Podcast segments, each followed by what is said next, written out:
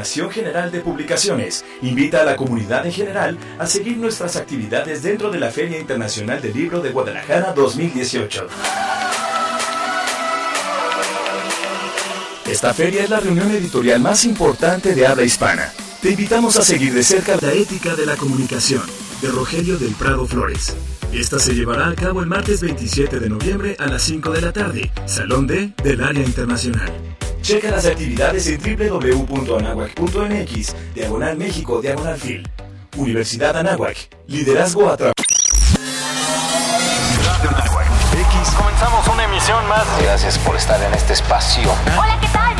A un primer bloque de música. Hola, ¿qué tal? Muy buenos días, ¿cómo están? En el 1670 de AM. Radio Nahuac, 1670 AM. Transmitiendo las 24 horas del día desde la cabina Don Jaime de Arocaso. X-E-A-N-A-H. 1670 AM, una estación hecha y producida por la comunidad Anáhuac. Radio Nahuac. Eleva tus sentidos. Eleva tus sentidos. Eleva tus sentidos. Eleva tus sentidos. Hola, soy Alberto Ratia. Carlos Cañas, Ricardo Rangel. Rafael Molina. Marisol Huerta. Daniel Arandía. Oscar Gómez. Los Halcones de la Banca. Y estás escuchando Halcones Financieros. Atrapa el conocimiento bancario aquí, en Radio Anáhuac, 1670 AM. Amplía tus sentidos.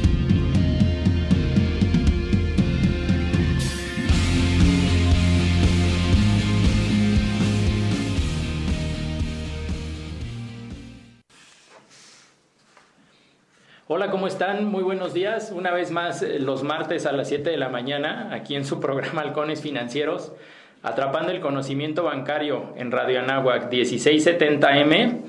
Eleva tus sentidos. Tengo que aventarme todo el rollo inicial, porque si no, luego me regañan los de producción. Y como siempre, el día de hoy tenemos una invitadaza de lujo. Nos acompaña Ingrid Castillo. Ella es socia fundadora de Capitel. Y yo creo que más de algunos se preguntarán, oiga, ¿no es Ingrid Castillo la que estaba en GBM como Head de Equity Research? Pues la verdad es que sí, es ella, ¿no? Y para no aventarles yo más, más rollo, este, pues vamos a recibirla. Ingrid, ¿cómo has estado? Muy bien, muchas gracias y gracias por invitarme otra vez al programa. Feliz de regresar con ustedes. Eh, creo que eres la pr primera invitada que repite. ¿De veras? La verdad es que nos da mucho gusto tenerte de nuevo en el programa. Y antes de que nos platiques eh, quién es Capitel y qué haces ahí, sí, más de alguno que estamos en el medio bancario y financiero, sobre todo en la parte de Equity Research, te queríamos preguntar eh, un poquito de historia. ¿Cómo, ¿Cómo inicias tu carrera? Ya no sé si iniciaste en GBM. Inicié en GBM. La verdad es que tuve la suerte de encontrar mi trabajo ideal en mi segunda entrevista de trabajo después de haber salido de la carrera. Entonces, sí, inicié mi carrera en GBM, inicié mi carrera como analista junior del sector de telecomunicaciones, cuando todavía telecomunicaciones y medios eran mundos completamente diferentes. Ok. Y poco a poco tuve oportunidad de ir creciendo, me acabé quedando yo como responsable de ese sector. Eh, después yo sentía que ya entendía bien la parte de servicios, me hacía falta la parte de commodities, entonces me volví analista del sector químicos cuando salió Mexichem a la bolsa, nosotros Ah, hicimos el IPO que fue un proceso interesantísimo. Apasionante, ¿no? Apasionante. Acompañar una empresa para una IPO. Increíble, porque además, ¿sabes qué? No nada más fue acompañarla, sino 10 años después, ver en qué se convirtió ese Ujú. monstruo y ver cómo es líder en sus sectores y en todas las regiones donde opera. Entonces, la verdad es que fue una historia de éxito y de crecimiento padrísima. Estuvo muy, muy interesante haber acompañado todo el proceso. Y después de eso, acabé dirigiendo el equipo de análisis en Brasil cuando GBM abrió la oficina en Río en el Ok. 2007. Evidentemente por la fecha le sonará que como abrimos, este, como ganamos clientes, perdimos clientes. Eh, fue un año bien complicado Época y muy difícil de en Brasil, eso, ¿no? Ajá. dificilísimo en Brasil, en el mundo, en todos Pero tú te lados. fuiste a vivir ahí entonces una Yo temporada. un año viviendo en Río. Wow. Un año vivía allá, eh, fuimos a abrir la cartera de clientes de GBM, entonces Mm. fuimos a tocar puertas, a presentarnos como la primera casa de bolsa mexicana que estaba allá y la verdad es que hubo buena recepción, fue un mal ciclo donde decidimos empezar ese proyecto, pero fue muy interesante también, muy enriquecedor entender pues cómo empiezas operaciones desde cero, ¿no? En Ujú. un país que es completamente extranjero a ti. Y después de eso regreso a México y ahí es donde me da oportunidad GBM de quedarme como con la dirección y eso fue lo que hice los últimos 10 años hasta el año Ah, pasado. qué padre. Sí. Qué padre, qué padre. O sea que ese proyecto en Brasil más tu buen desempeño en GDM te llevó a ser Head of Equity Research del sí, equipo. Sí, la verdad es que yo creo que ayuda mucho el, el, de Brasil porque muchas de las cosas que hicimos en Brasil eran cosas que eran parte del perfil del puesto de Head of Research que tenía que ver con la creación de equipo, los inicios de cobertura, lanzar este coberturas y sectores. O sea, te tocó contratar gente allá. Me tocó contratar gente allá, me tocó eh, atender a clientes institucionales, ahí la base era importante en hedge funds, entonces okay. entender cómo funcionaban los hedge funds, el tema de regulación. Entonces como que todas esas piezas yo creo que sumaron a que cuando regreso a México en el 2008, eh, hubo cambios estructurales en GBM, entonces esa oportunidad que se abrió junto con la experiencia de Brasil, yo creo que fue lo que me dio la plataforma para quedarme con el puesto. Ah, qué padre. Yo nunca he trabajado en Brasil, pero dicen por ahí que la cultura brasileña es bastante localista, ¿no? Que es muy complicado para un extranjero ir a hacer negocios en Brasil. ¿Tú qué opinas? ¿Sí, te han es, dicho ¿sí es nada correcto? Más, te han dicho solo la verdad. Sí, la verdad es que es bien difícil. O sea, y es difícil por muchas cosas, porque como tú dices bien, los brasileños son muy nacionalistas, les gusta mucho interactuar con brasileños. Y okay. entonces, eh, el que tú vengas con una propuesta de valor como extranjero, es difícil encontrar un nicho, porque todo el mundo te dice, ya sabes, por ejemplo, a nosotros nos pasaba, vienes a venderme México, pero ¿por qué no? O sea, ¿por qué uh -huh. voy a comprar México y no Brasil cuando Brasil tiene este potencial y es un mercado mucho más grande, Ajá. etcétera? Bueno, ok, no, entonces déjame te vendo Brasil, ¿no? Yo como área de análisis puedo hacer cobertura de cualquier emisora y, y creo que podemos hacer una buena cobertura. Entonces era la respuesta, Ajá. pero ¿por qué te voy a comprar a ti Brasil si no eres brasileña? Exacto, si ya tengo brasileños Exacto. que me den el servicio. Entonces nos costaba como mucho trabajo encontrar el nicho y creo que hicimos, hizo GBM un buen proyecto, estuvo 10 años en Brasil creo que encontró un nicho interesante porque la verdad es que el inversionista brasileño es muy sofisticado. Mm. Yo creo que más sofisticado en ese momento donde entramos que el mexicano porque ellos habían destinado mucho los recursos a vehículos extranjeros. Ah, okay. Entonces tenían como este conocimiento de otras economías, otros mercados, etcétera. Entonces la verdad es que sí, este es un mercado difícil, pero mm pero creo que muy enriquecedor. Ay, muy apasionante. Entonces sí. te tocó contratar brasileños allá, gente me local. Exactamente, me tocó contratar brasileños.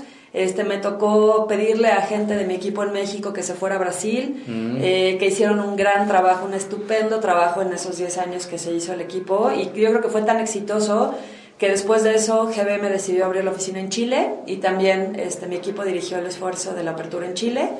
Chile con otra dinámica, porque sí, un, un mercado, mercado, más mucho chiquito. más chiquito, mucho más concentrado, sobre todo, mucho más institucional. Mm. O sea, Brasil es mucho mercado retail, ahí sí el brasileño masivo, de a pie, ¿no? ajá, el brasileño de a pie tiene como esta inquietud, es más como el tipo americano. Okay. El chileno es diferente, es de afores, es institucional, es de fondos de pensiones. Como que se mete poco, se preocupa poco. Family por... offices, pues así como muy muy grandes, instituciones mm. muy grandes participaban del mercado. El retail no está tan tan involucrado, entonces pues hace que la dinámica sea completamente diferente, ¿no? Digo, okay. ahí llegamos el primer año cubrimos creo que 20 emisoras y con eso uh -huh. habíamos cubierto el 80% del mercado, ¿no? Ok. Era bien diferente. Wow, qué impresionante. En Brasil cubrimos 60 empresas y creo que nunca llegamos a cubrir ni la mitad del mercado. Sí, sí, sí, seguro. Sí. ¿Y qué tal la barrera del idioma? ¿Complicada? ¿Sabes qué? Sí, es complicada, pero, pero el brasileño lo que tiene es que también es muy buen huésped. Mm. Y entonces, la verdad, a nosotros siempre nos trataron muy bien. La gente intentaba hablar en portuñol. Okay. El inglés no es una opción en Brasil. Sí, no, que entiendo nos- que hasta por temas culturales no les gusta. No, ¿no? La verdad es que no les gusta y no lo utilizan ni para la parte de negocios. Entonces, pues ahí era de yo medio en español, ellos medio en portugués, y entonces hacíamos un portuñol ahí, ¿no? Este, Divertido. Pero, pero bien, ¿no? Finalmente, finalmente, pues es una gran economía para hacer negocios, ¿no? Qué padre. Oye, me atrevería a preguntarte qué fue lo que más te gustó en GBM, pero ya no sé si de, de esta plática ya más o menos me, me, me respondiste. Todo, ¿sabes qué? Yo, eso, para la gente que le interesa ser analista o, o que está desarrollándose en esa carrera, yo, o sea, yo lo que digo es que a mí GBM, mucha gente de mis amigos que no son financieros, como que me dicen, ¿sabes qué aburrido debe ser tu trabajo? Estás todo el tiempo viendo números enfrente de un Excel, sentada leyendo. En una oficina. En una oficina. Y la verdad es que no, o sea, el, el que es buen analista es el que está todo tiempo afuera de su oficina, sí haciendo números y sí haciendo modelos para ver cómo aterrizan los modelos de negocios y las inversiones, pero el que va y visita la tienda y va y visita al cliente y va y visita al proveedor y va y visita la fábrica y ve cómo son las operaciones y cómo son las entrañas de los negocios. Entonces, durante los 10 años que estuve directora, yo tuve oportunidad de ir a las minas de Grupo México en Perú y conocer una de las operaciones Mm. más grandes, este, a cielo abierto. Tuve oportunidad de las operaciones de Cemex en Estados Unidos, Ok. las de Gruma. Tuve oportunidad de visitar las tiendas de Oxxo, de ir a un recorrido de embotelladores, de ver cómo se hace el vidrio, que abastece el 60% a Norteamérica, de ir a Mexiquem a todas sus operaciones de flúor. O sea, fue muy enriquecedor. La verdad es que como analista lo que más me gustó fue eso, que tuve chance de ir a ver cómo lo que está en mi mesa se produce, la Ujú. botella, ¿no? El plástico, la botella de vidrio, la comida, el refresco, todo. ¿Cómo Entonces, es el modelo de negocio, no? Y sobre todo que tratas mucha gente, ¿no? Entiendo. Mucha, la verdad es que, porque finalmente, ¿sabes qué pasa? Que yo creo que luego se nos olvida que las empresas las maneja gente, ¿no? Directores sí. y directores de finanzas y de operativos y la gente de ventas y la gente que está en la fábrica. Entonces, pues necesitas entender qué es lo que impulsa a esa gente para entender cómo se construye un negocio. Sentado en una oficina leyendo un Ujú. 20F, todas las empresas se vuelven un poco iguales, ¿no? Sí. Este, um, entonces sí, la verdad es que también la oportunidad de conocer gente bien interesante. GBM tenía una base importante de clientes institucionales, muy grandes, internacionales e institucionales la mayoría. Entonces también esa oportunidad de ir tú con clientes, a mí me tocó ir a muchos viajes de, de marketing de, para México Ajá. y a lo mejor ir, ya sabes, a- con los clientes a Londres y, por ejemplo, nos tocó alguna vez platicar de Rotoplas. Entonces Ok. me tocó ir con un cliente y decirle, no hombre, mira, pues esta empresa hace tinacos y entonces volteaba y me decía, ¿pero qué es un tinaco? Que es un tinaco. ajá. No, pues bueno, donde almacenas agua, porque ¿por qué almacenas agua? ¿Por qué no nada más abres la llave? No, es que llega. ya sabes, ajá, es que eso pasa en Londres, pero Ajá, en, en Latinoamérica México. es otro, ¿no? Es- el mercado emergente es diferente, necesitamos tinacos, cisternas. Entonces ya sabes, como el entender estas diferencias culturales de cómo alguien le tiene que hacer clic algo para que sea una inversión, fue bien interesante. La verdad es que fue, Oh, fue, qué un, padre. fue un periodo increíble. Oye, ¿en cuántos IPOs o follow-ons, en otras palabras, ofertas públicas iniciales de acciones o ofertas subsecuentes, para algunos que nos siguen y son nuevos en el tema, eh, habrás participado? Buena pregunta, ¿no? Buena pregunta, en los 10 años... ¿O cuál fue tal vez la que se te hizo más divertida o más retadora o que tuvo algo por ahí que te acuerdas? No sé si tantos viajes o complicados los inversionistas. Sí, híjole, todas tienen sus anécdotas, pero yo creo que la que estuvo más, o la que tengo más fresca es cuando estábamos haciendo el IPO de Cuervo. Ok. Eh, cuando Cuervo sale a bolsa... Ah, pues no tiene mucho, ¿no? No tiene Apenas. mucho. Esa fue una, yo creo que fue la última operación que hicimos, el último lanzamiento que hicimos. Bueno, cuando yo estuve todavía en GBM. Ajá. Y entonces, yo me acuerdo que ese fue interesantísimo porque visitamos a los clientes en México, en Sudamérica, en Europa, en Estados Unidos. Sí, fue una oferta global muy Y fue, grande. estábamos haciendo el primer esfuerzo cuando estaban las elecciones en Estados Unidos. Sí. Entonces, yo me acuerdo que esa semana, una semana antes de las elecciones de Estados Unidos, el 8 de noviembre, y una semana después, una semana antes estuve en Europa y una semana después estuve en Estados Unidos. Mm. Y, y, y era, ya sabes, como esta avalancha de, te vengo a platicar cuervo, pero también vamos a platicar de política, pero entonces acaba de entrar Trump y el mundo está cambiando, y entonces, ya sabes, se acaba de pasar Brexit en Sí. Entonces, yo me acuerdo que esas dos semanas, literal, yo creo que dormí en un hotel diferente todos los días, tomé vuelos casi todos los días. Ya no sabías ni en qué ciudad amanecías, ¿no? Te lo Literal. juro que en algún punto se me, se me borró un poco el, el horario, el uso horario. Pero, pero todas tuvieron sus particulares, porque, o sea, esto es bien importante, Teo, y, y seguramente tú lo sabes perfecto, y muchos de los que nos escuchan, pero levantar dinero para una empresa de 100 millones de dólares o de 10 mil millones de dólares, el esfuerzo de- del lado de, de banca de inversión es Sí, del prácticamente el mismo. del- exacto. ¿no? Te cuesta el mismo trabajo platicar la empresa, hacer el modelo, a este, ir y, y- y juntar inversionistas y atender sus dudas y atender las inquietudes y negociar en dónde está la evaluación correcta para los dos lados. Entonces, en realidad, yo no te diría que los IPOs grandes, ya sabes, eran unas medallotas y los IPO chiquitos, para nada. El esfuerzo era igual y, y llegas a la, a la meta igual de cansado, igual de satisfecho en cualquier tamaño de, de colocación. Exacto. Y que también es un tema de tiempo, ¿no? Porque no es lo mismo, como tú dices, el IPO de José Cuervo en noviembre, que creo que terminó colocándose en enero, febrero Exacto, del febrero. próximo año, en febrero del próximo año, que tuvieron que esperar por ahí que los inversionistas asimilaran las variables que tú estás mencionando, ¿no? Y que Claro. se preguntaran cómo van a afectar o si van a afectar el desempeño de una empresa en particular. Eso es ¿no? bien importante, o sea, porque lo que tú dices es importantísimo. Puedes traer la mejor idea, la mejor empresa, ya sea de empresa pública o de empresa que apenas vas a colocar o de cualquier otro papel que, que- que sea bueno para el inversionista. Pero, pero el ecosistema y el, el contexto en el que haces eso hace que el trabajo sea o 10 veces más difícil o 10 veces más fácil. este, y hay algunos que de plano, si yo me acuerdo cuando fue el tema de Trump, cuando fue las elecciones, hubo un par de ofertas que se nos cayeron. Este, y también, por ejemplo, digo, seguramente usted lo vio en los mercados, pero Sí. con este cambio, con el periodo de elecciones aquí en México, muchas ofertas se aceleraron. Sí, también. Este, entonces sí, totalmente de acuerdo. El contexto determina mucho ese apetito por riesgo y por rendimiento de los mercados y entonces de repente te satura el canal de colocaciones y de papeles y de repente te lo seca, ¿no? Sí, de repente todos quieren salir antes de algún evento incierto y de repente después del evento pues no hay ventana para colocar, entonces como que todos están en modo pausa. Así ¿no? es. Sí, claro. Qué interesante. Ahora, ¿tú pensabas cuando estabas estudiando tu carrera que ibas a estar en un área así? ¿Como que siempre lo pensaste o fue a lo mejor circunstancial como muchos de nosotros? ¿Sabes qué? No, yo estaba, o sea, justo ayer acabo de tener una plática de esto mismo y, y yo desde que estaba en la carrera sabía que quería trabajar en finanzas, en el sector bursátil.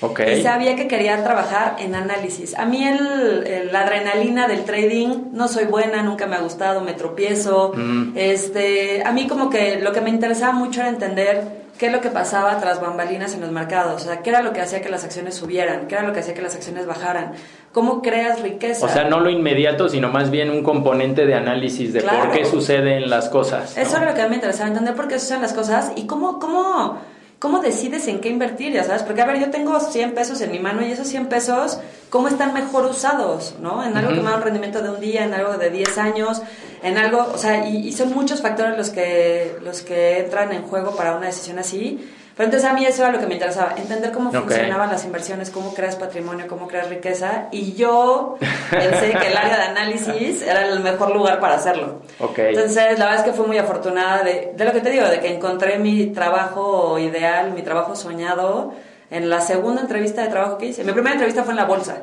Mm, ok. Fui, estaban haciendo un programa de reclutamiento para desarrollo y sistemas. Le dije, no, pues yo de eso no sé Más nada. de tecnología, ¿no? Ajá, de tecnología. Informática. Ahora cuando estaba como cambiando todos los sistemas la bolsa, le dije, no, pues yo de eso no sé nada. Mi segunda entrevista fue con GBM.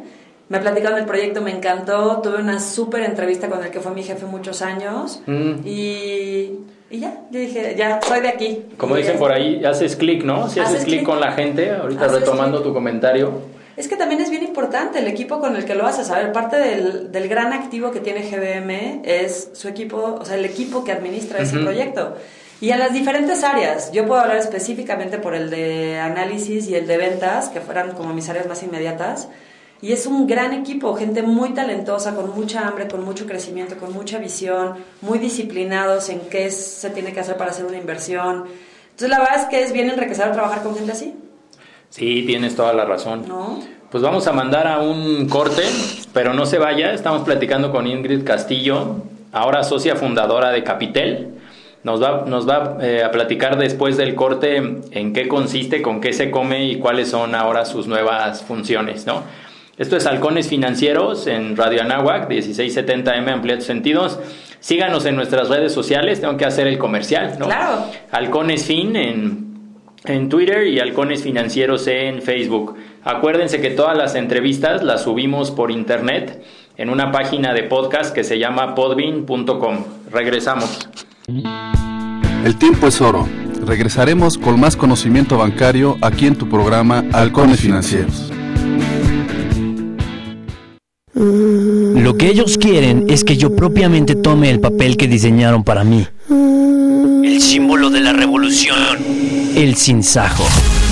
Esta es una frase célebre de la famosa trilogía literaria Los Juegos del Hambre, escrita por la famosa guionista Susan Collins, la cual salió a la pantalla grande en el año 2012. Susan Collins comenzó su carrera literaria en 1991 como guionista en programas de televisión para niños y en 2003 publicó su primer novela, Gregor, Las Tierras Bajas. Fue en 2008 cuando la escritora publicó la primera parte de la trilogía Los Juegos del Hambre, la cual ha conseguido vender más de 11 millones de ejemplares en todo el mundo, por lo que se coloca como una de las sagas más vendidas de la historia de la literatura. Radio Anáhuac, promoviendo la lectura.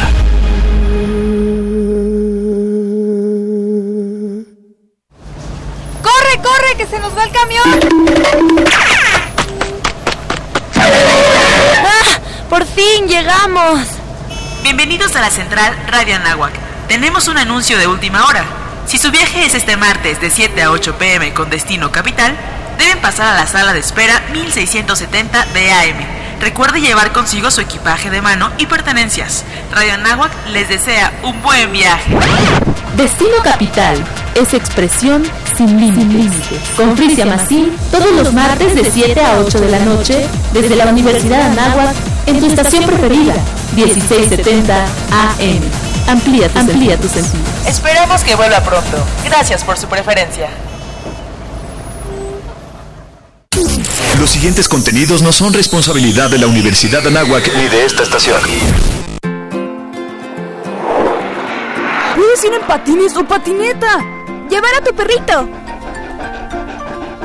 Llegar con tus papás o con todos tus amigos. Como quieras, pero ve. Te invitamos a participar en la Consulta Infantil y Juvenil 2018, del 17 al 25 de noviembre, en parques, escuelas, módulos del INE y por primera vez de forma digital. Porque mi país me importa, todos vamos a participar. INE. ¿Y si vamos a otro lado? Vamos. ¿Tú traes? Pasapelo, ¿no? ¿O qué? ¿Y si probamos algo nuevo? ¿Cómo? ¿Qué? México, una de cada tres personas con VIH no lo sabe. La prueba es rápida, segura y confidencial. Solicítala de manera gratuita en tu unidad de salud. Marca la diferencia. Hazte la prueba. Sensible. Secretaría de Salud. Gobierno de la República. Este programa es público, ajeno a cualquier partido político. Queda prohibido el uso para fines distintos a los establecidos en el programa. La Universidad Anáhuac México, a través de la Coordinación General de Publicaciones, invita a la comunidad en general a seguir nuestras actividades dentro de la Feria Internacional del Libro de Guadalajara 2018. Sigue nuestro gran programa que incluye nueve presentaciones de libros. El séptimo coloquio de fomento a la investigación. ¿Dónde está Sofía? Leer, pensar y hacer para hacer. Y quinto Foro Internacional de Diseño Editorial, FIDE. Para más información consulta www.anahuac.mx, diagonal México, diagonal FIDE. Los halcones financieros están aterrizando aquí en Radio Anáhuac 1670 AM. Amplía tus sentidos.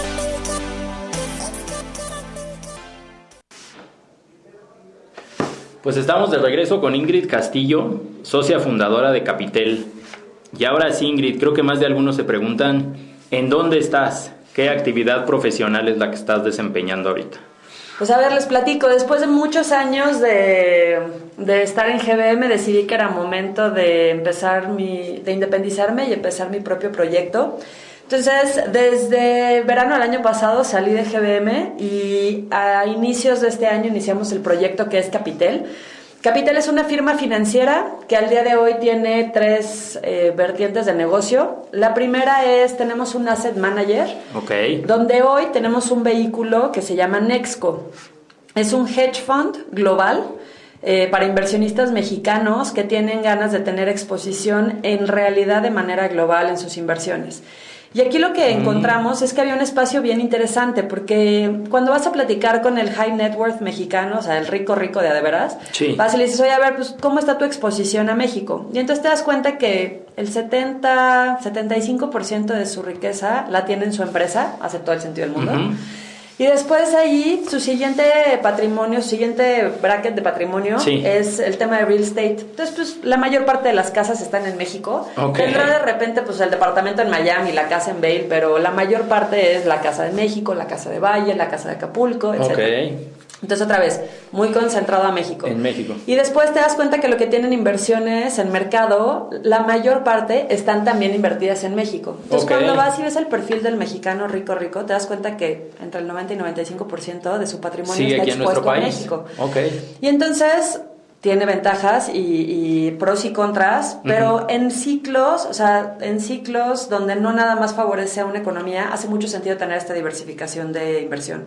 Sí. Y entonces lo que nosotros ofrecemos con Nexco es justo eso, la posibilidad de que el mexicano pueda tener diversificación en sus inversiones y tener exposición a tendencias seculares eh, de muy largo plazo como son coches eléctricos, como son este, inteligencia artificial, eh, cyber security, puede ser defensa, puede ser contenido, puede ser, hay muchas, hay muchas tendencias que desafortunadamente en el mercado mexicano Sí, que no encuentras esos activos para invertir aquí todavía. pero que tú platicas con los inversionistas y saben que el siguiente, el siguiente ciclo del sector automotriz va a venir de coches eléctricos, híbridos, autónomos. Entonces, ¿no? Quieres Sí. participar de las inversiones de, esas, de esos ciclos. Entonces, eso es lo que nosotros propusimos con Exco y esa es nuestra primera división, Oye, la perdón. administración de recursos. Perdón que te interrumpa ahí, eh, para el beneficio de algunos que nos, eh, que nos siguen y que tal vez no, no están, o entre comillas, no estamos tan enterados del tema, ¿cómo pudieras explicar un hedge fund? ¿En, en qué consiste a lo mejor? El hedge fund, fíjate que es un vehículo bien interesante y bien flexible, donde tú lo que haces es que él está, te permite hacer inversiones, tanto apuestas a favor como apuestas en contra. Ok. Entonces, a diferencia de un fondo mutuo, donde yo lo que hago es que compro un activo y tengo ese activo desde la compra hasta el momento en que lo venda y ya. Es como una especie de fondo de inversión tradicional, ese fondo mutuo, ¿no? Exacto, el fund mu- es diferente. Exactamente, el fondo mutuo es el tradicional, donde tú compras una acción y la vendes después y a ti te pagan, ¿no? Tu parte proporcional de ese rendimiento. Ok. En el hedge fund lo que pasa es que yo yo establezco las reglas del juego. El hedge fund lo que hace es que es un cascarón donde yo establezco y te digo, mira, en este hedge fund, por ejemplo, el nuestro, Ajá. tiene, puede tener solo 25 inversiones. Ninguna puede ser mayor del 20%. Podemos tener palanca, eso quiere decir, puedo, puedo eh, pedir prestado, prestado. para hacer inversiones eh, y puedo hacer cortos, eso quiere decir, puedo apostar en contra de alguna acción. Entonces, y puede ser global. Entonces, yo determino las reglas del juego de ese cascarón, pero sobre todo la ventaja es eso, que yo puedo hacer inversiones o apuestas a favor de un activo o apuestas en contra de un activo. Y entonces en ciclos como el que estamos viviendo hoy, donde hay tanta volatilidad, híjole, si estás solo en un activo que es solo largo, Ajá. o bueno, solo a- a- en compra, Ajá. pues te llevas la subida y la bajada de los mercados y pierdes y ganas Sí. valor en el mismo día.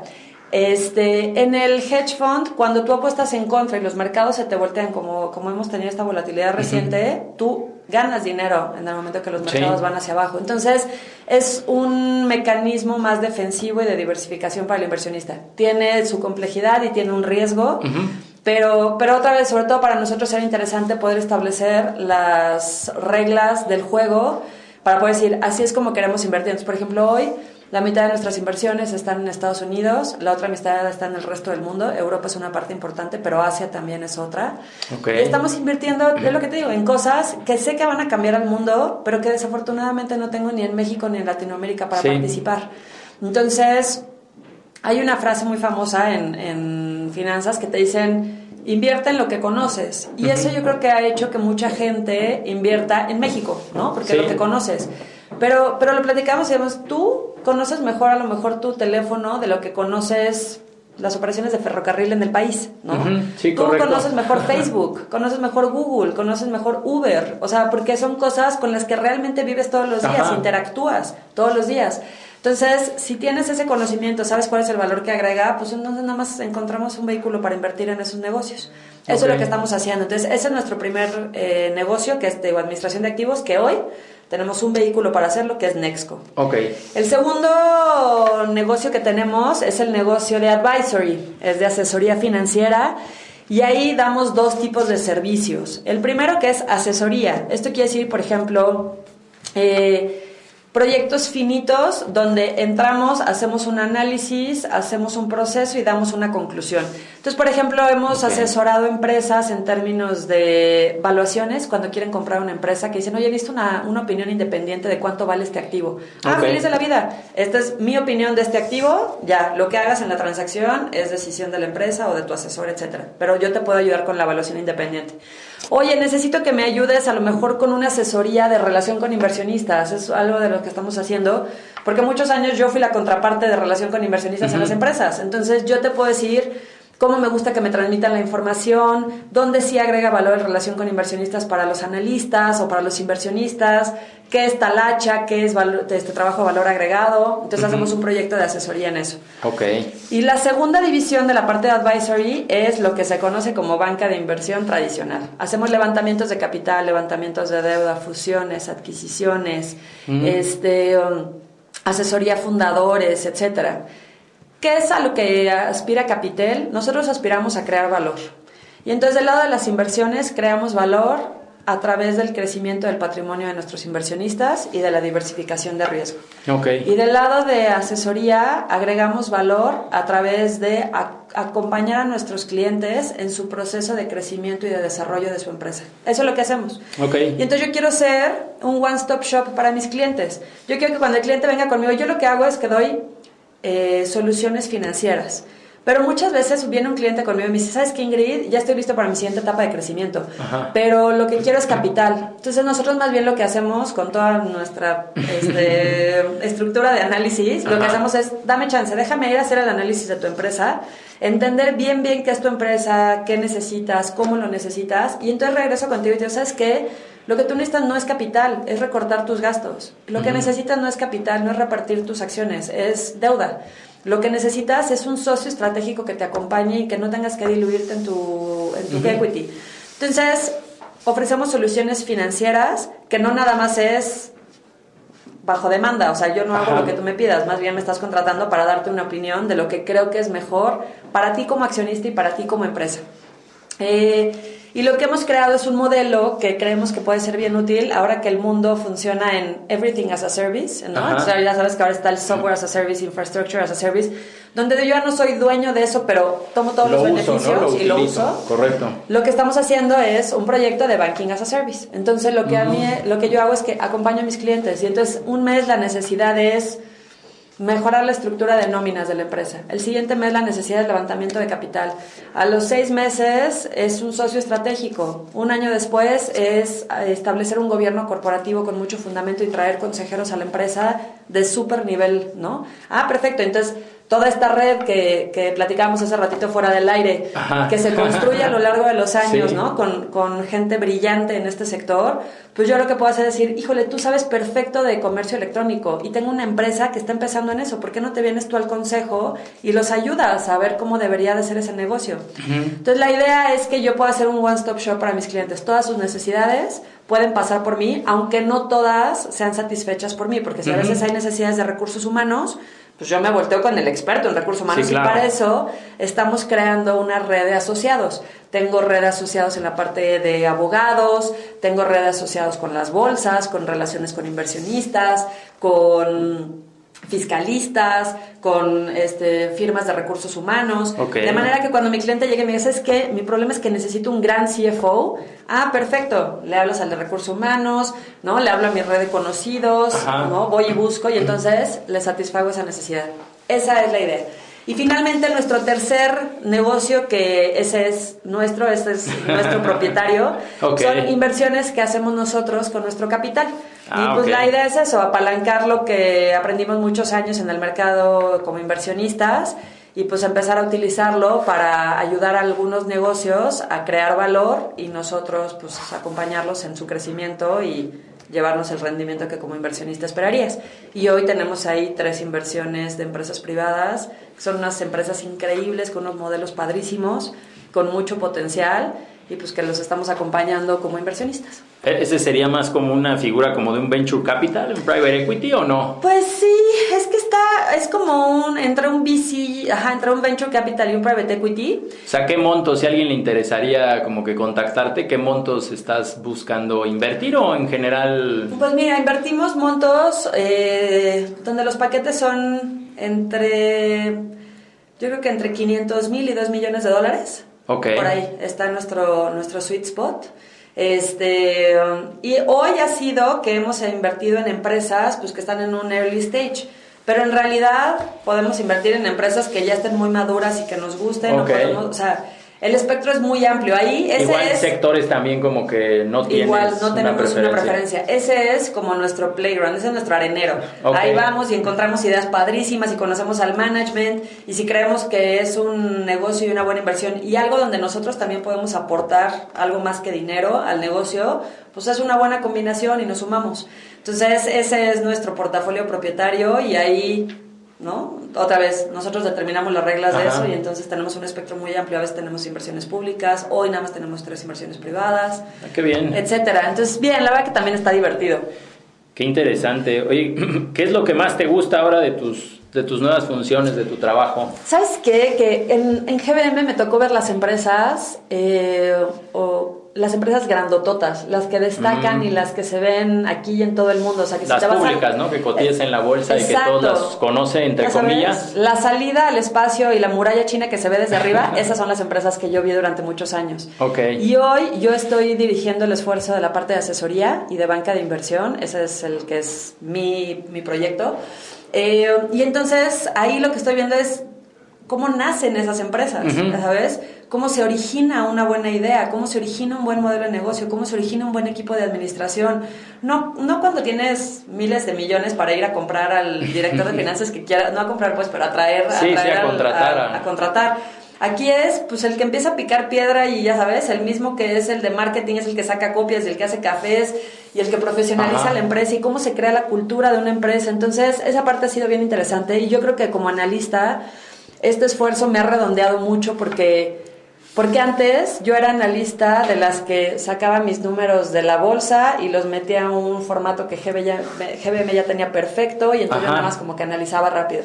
Aquí, pues muchas veces es ir a hacer, ¿no? Meter la mano hasta la Sí. cocina para sacar el dato y entender a profundidad y pues no estás este, trabajando a veces ni con financieros auditados. Sí, sí, sí. Este, Todo un reto. es todo un reto, pero, pero siento que eso hace que ya vi como la parte alta del espectro de las empresas, Ajá. hoy estoy viendo cómo nacen y entonces como analista esa visión redondea mucho porque de donde salen los disruptores es de esta segunda parte, de los que están haciendo.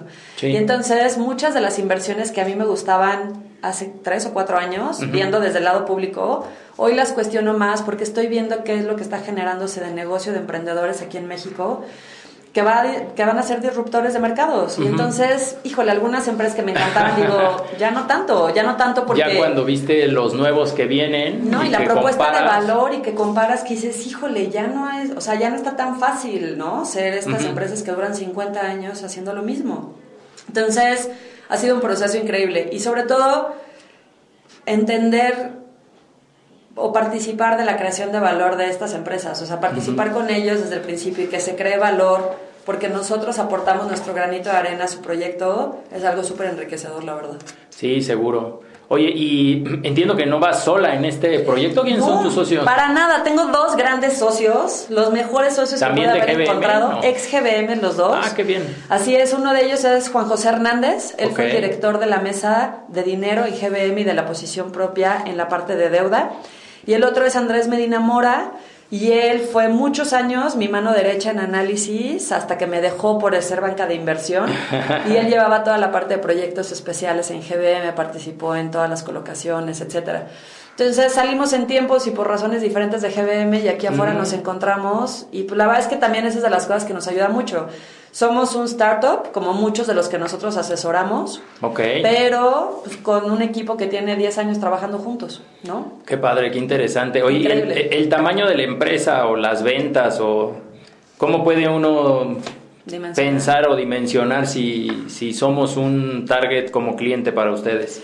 Mira, la verdad es que no, no estamos nosotros, no, no discriminamos por tamaño, más bien es un tema de que, de que sea una empresa que tiene un modelo de negocio sólido, una propuesta de valor interesante y que podamos acompañar en el largo plazo. O sea, nosotros preferimos tomar proyectos de esto de Banking as a Service donde te acompaño y hago muchas cosas para ti, pero empiezo contigo cuando son 10 empleados y sigo contigo cuando son 100. Ok. Y entonces que efectivamente vayamos creciendo con el negocio. Prefiero eso a tomar un deal grandotote donde voy a tener una super comisión, pero es un deal, voy a trabajar contigo tres meses. Ese no es nuestro foco.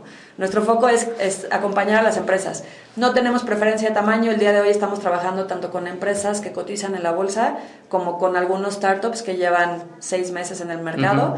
Nuestro sweet spot y donde creemos que hay mucho espacio este, es el sector pyme, Ok. pero sobre todo de empresas que ya tienen o una marca muy probada, un muy buen posicionamiento en el mercado, o sea que ya son, ¿no? Que si yo te digo dos o tres marcas, las ubicas perfecto, seguramente las tienes en tu casa, las has comprado.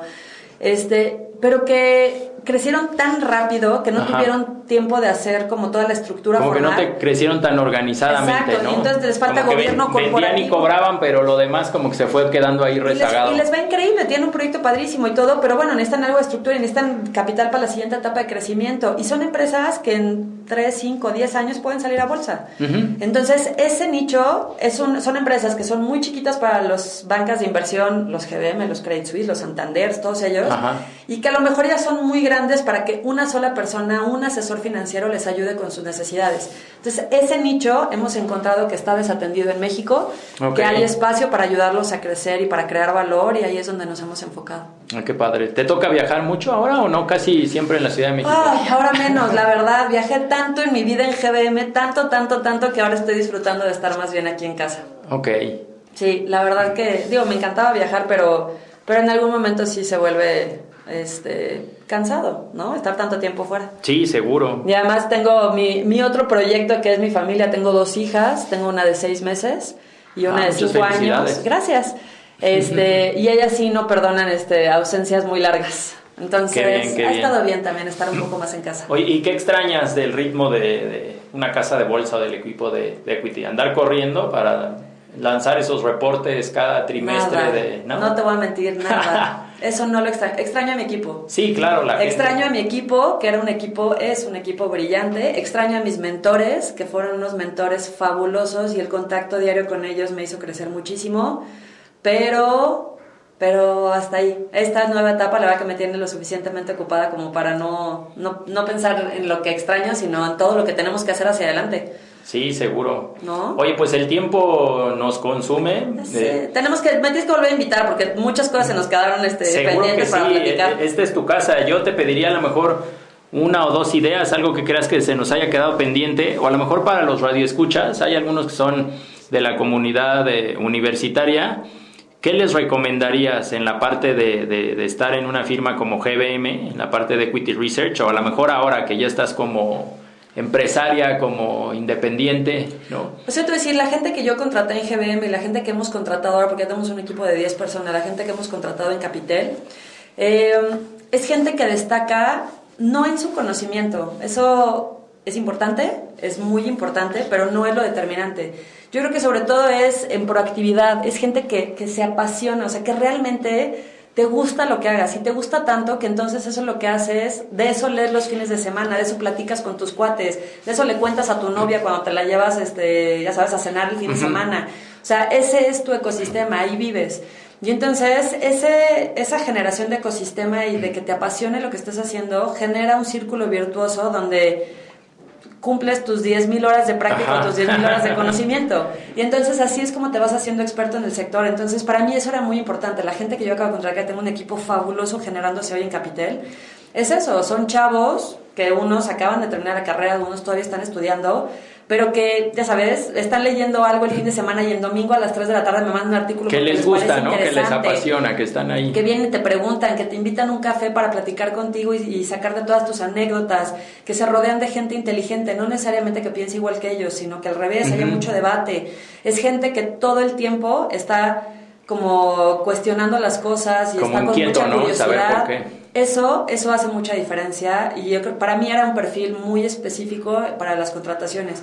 Y la otra cosa que yo te diría que es algo en lo que me he involucrado mucho es el tema de plataforma para mujeres. O sea, el, el mundo de inversiones y el mundo financiero es un mundo que por Sí. tradición es mayormente masculino. Eh, y yo ahora he visto el beneficio que tiene yo al ser socia fundadora Sí, de un proyecto. esa diversidad. Inclusive no es lo mismo que dirija una mujer que dirija un hombre, ¿no? Totalmente de acuerdo, necesitas esa diversidad en todos los niveles, entonces es un proyecto en el que yo creo fielmente y Capitel se lo tiene puesto la camiseta de que lo que queremos es eh, apoyar la diversidad en el mundo financiero y la inclusión. Sí, financiera. eso te lo reconozco. Yo estoy casado, le mando un saludo a mi esposa Eve, porque sin ella pues no, no tendríamos los éxitos que tenemos y es Claro. un trabajo en equipo. Es un trabajo en equipo. Y entonces yo lo que veo ahora es que nos hemos enfocado mucho, o sea, estamos ayudando a algunos proyectos que son dirigidos por mujeres, emprendedoras mujeres, y estoy trayendo inversionistas mujeres. No nada más que vengan con la etiqueta del esposo. O sea, que sea su decisión, que sea su dinero, que Qué sea su riesgo. Y ves el ecosistema tan padre que hay de eso. Este, y es un área de oportunidad enorme para, para potenciar en México. Entonces eso yo, yo pensaría que los que les interese, hay un espacio importante para generar valor ahí, ¿no? Sí, pues seguimos en contacto. Seguro. ¿Tienes redes sociales, una página donde Tengo te podemos redes seguir? sociales, pero tomen en cuenta que yo no soy muy millennial, entonces mi Twitter se abrió cuando todavía Twitter no era Twitter, entonces mi Twitter es Ingratiu. I-N-G-R-A-T-I-U. Este, si quieren, síganme, subo cosas que me interesan de exclusivamente la parte financiera. Y tengo mi LinkedIn, también me pueden contactar por ahí. Subo de repente artículos, recibo currículums, etcétera, de gente que le interesa este proyecto que acabamos de platicar. Pues muchas gracias. Estuvimos con Ingrid Castillo, socia fundadora de Capitel. No se vaya, regresamos con la última parte del programa. ¿Qué tal amigos de Halcones Financieros? Pues después de esta eh, enriquecedora plática con Ingrid Castillo, pues ya saben este, todo lo que, si ustedes son una pyme están en crecimiento, recuérdenlo, el financiamiento bursátil es el más barato, el más accesible, el que mejor tasas eh, ofrece en el mercado. Y pues sobre todo, eh, pues vaya, acérquense a, todo el equipo de, de Ingrid Castillo. Y pues eh, vamos a iniciar la sección de alimento para halcones mi amiga Marisol está, este, creo que, que no nos ha contactado, pero bueno, les platicamos este, eh, puntualmente qué ha sucedido esta semana en los mercados. Eh, principalmente hemos tenido muchos ajustes en lo que es el, índice mexicano de precios y el IPC, que ahorita en lo que va del año tenemos una pérdida del 20.11% aproximadamente. Esto es eh, pues algo alarmante en, en términos de crecimiento económico. Recordemos que el índice nos da la luz para ver cómo está este, creciendo una economía y pues aquí ese ajuste del 20% pues se está viendo en que los inversionistas están viendo eh, a otros activos. Recordemos que las tasas de, eh, de interés que están ofreciendo Estados Unidos bueno están más atractivas, por lo tanto está eh, pesando un poquito lo que es el, tema ahorita del, equity, de, todo el mercado de capitales, y se están eh, eh, yendo a la parte de, de, deuda, ¿no?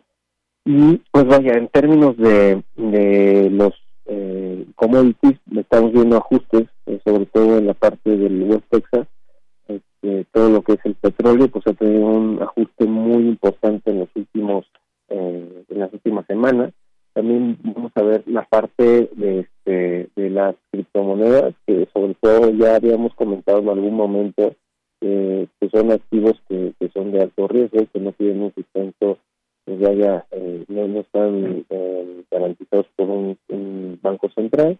Y vamos a seguir viendo cómo evoluciona esta este comportamiento, si va a tener una tendencia a la baja, que sobre todo están respetando soporte, pero aún así este, hay, hay veces que los, los está rompiendo. Y bueno, vamos a platicar un poquito sobre las condiciones acabamos de terminar el buen fin, pese a que teníamos expectativas que el mercado fuera a estar cauto en cuanto al gasto, pues vaya, gracias a Dios, el, el índice de confianza del consumidor que había reportado los eh, principales eh, números eh, o, el principal eh, techo en, los últimos años, en los últimos eh, meses, pues vaya, se, se pudimos cerciorarnos que sí ese crecimiento, esa confianza en consumidores se mantiene, no tan es así que existió un crecimiento de, de ventas en las mismas tiendas y sobre todo aquí es muy interesante y retomando el tema de los métodos de pago interesante eh, el resaltar que nosotros estamos analizando que las pymes están eh, empezando a acercar un poquito más a, a, los métodos de pago, lo cual va a ser importante en los próximos eh, en los próximos eh, ¿cómo se llama? Las próximas sesiones de del buen fin, yo creo en los próximos años para ver más o menos cuánto es lo que va van a aportar las pymes en este crecimiento de ofertas en, en, en, sus negocios, ¿no? Y es importante sobre todo resaltar el tema del e-commerce. Esta migración que habíamos considerado que, estaba lejana en, a principios de año, pues creo que cada vez está siendo más dinámica, ya que las principales ventas en las mismas tiendas eh, se, se, vieron afectadas, yo creo, más por el e-commerce, es decir, el cliente promedio está teniendo mayor apetito por eh, consumir a través de, la web, del e-commerce, que ir a, la tienda y, este, y gastar su dinero. También eh, recordemos que este tema pues es eh, primordial porque le ofrece a los clientes un este eh, una, mejor un mejor precio ya que pues obviamente tú tienes que ir a la tienda y gastar este, pues todo lo que están ofreciendo ahí la, tienda tiene que pagar luz etcétera renta y obviamente el hecho de que se pasen a un esquema de e-commerce pues vaya, disminuye todo el, tema de los costos y por lo tanto los precios se vuelven más atractivos para los clientes, ¿no? Y vamos, vaya, eh, yo creo que esta semana en la economía se dio a conocer la confianza del consumidor al mes de noviembre, esto es importante porque retomamos el tema de la confianza del consumidor, se dijo 92 contra 94% de estimado. Y estos son niveles bajos. Recordemos que en México, este, retomando el tema de la confianza del consumidor, tuvimos alrededor de 103 eh, estimado, ¿no? Entonces esto quiere decir que nosotros estamos reportando una mayor confianza al consumidor que en Francia, ¿no? Entonces eso eso es muy bueno para ahorita la economía, a pesar de que esos datos en los mercados este, financieros están viendo deteriorados, bueno, pues la confianza y sobre todo la capacidad adquisitiva de, de la persona hoy por hoy sigue siendo fuerte. No vamos a ver la evolución.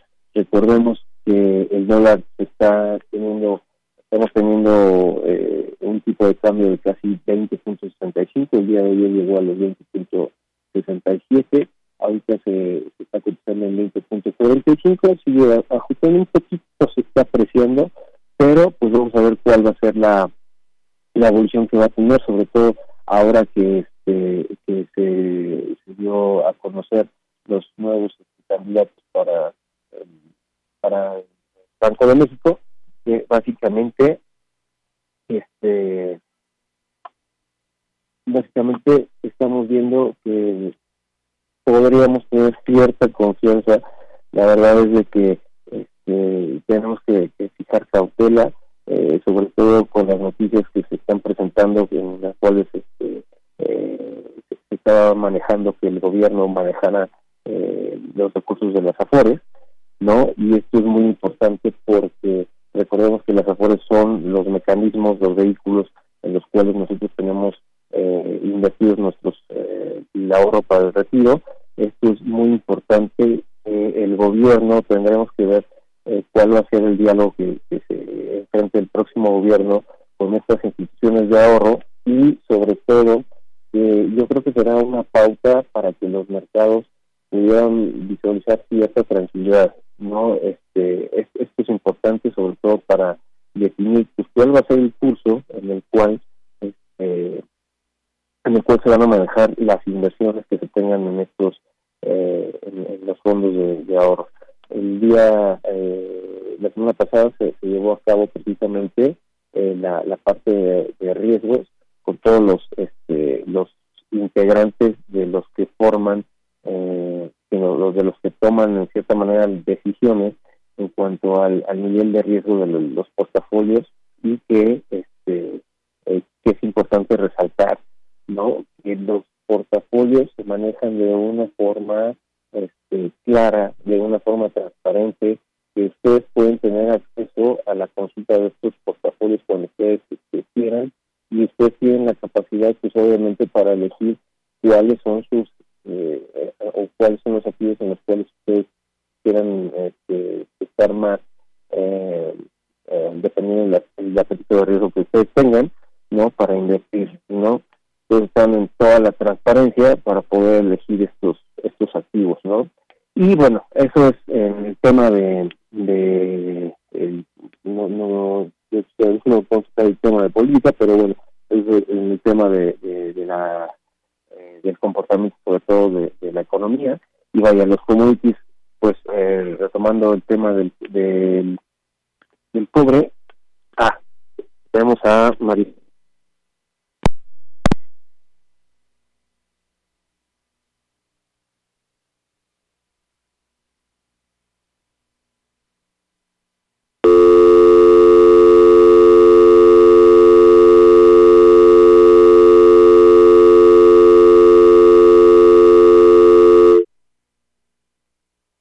por hoy. Halcones Financieros es una producción de la Asociación de Egresados de la Maestría Internacional en Banca y Mercados Financieros. Atrapa el conocimiento bancario aquí, en Radio Anáhuac, 1670 AM. Amplía tus sentidos.